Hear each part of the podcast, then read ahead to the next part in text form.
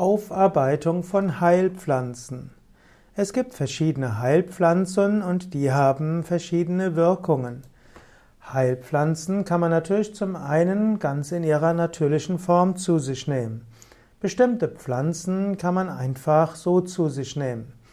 Andere Pflanzen muss man aufarbeiten. Und so gibt es verschiedene Formen der Aufarbeitung von Heilpflanzen. Eine einfache Form wäre, sie einfach trocknen zu lassen. So kann man sie haltbar machen und später zu sich nehmen. Man kann Heilpflanzen auch trocknen und anschließend zerreiben und so entsteht ein Pulver.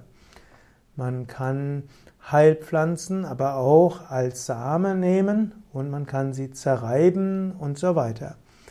Man kann Heilpflanzen aber auch zerreiben, nicht nur für das Haltbarmachen, sondern dass bestimmte Stoffe leichter, leichter genutzt werden können. Zum Beispiel wirkt ein frisch zerriebenes Fingerhutblatt wundheilungsfördernd.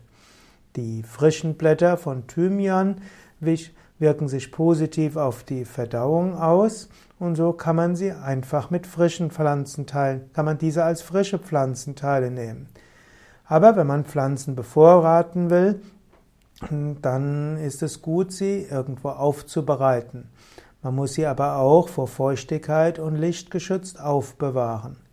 Dann gibt es andere Aufbereitung von, Heil, von Heilpflanzen, damit man sie nutzen kann als Säfte, als Extrakte, als Tinkturen oder eben auch als Sirup, als Dragé, als Tablette, auch als Kapsel, als Injektionslösung oder auch als Salbe.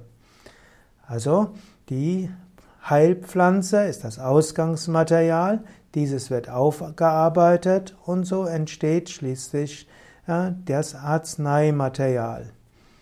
Es gibt eine ganze Wissenschaft, wie man Heilpflanzen aufarbeitet, um die Wirkung optimal zu sicherzustellen.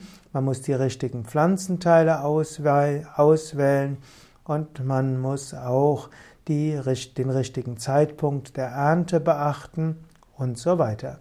Und so ist, in der, ist die Phytopharmakologie, die Pflanzenheilkunde, eine ziemlich äh, komplexe Wissenschaft.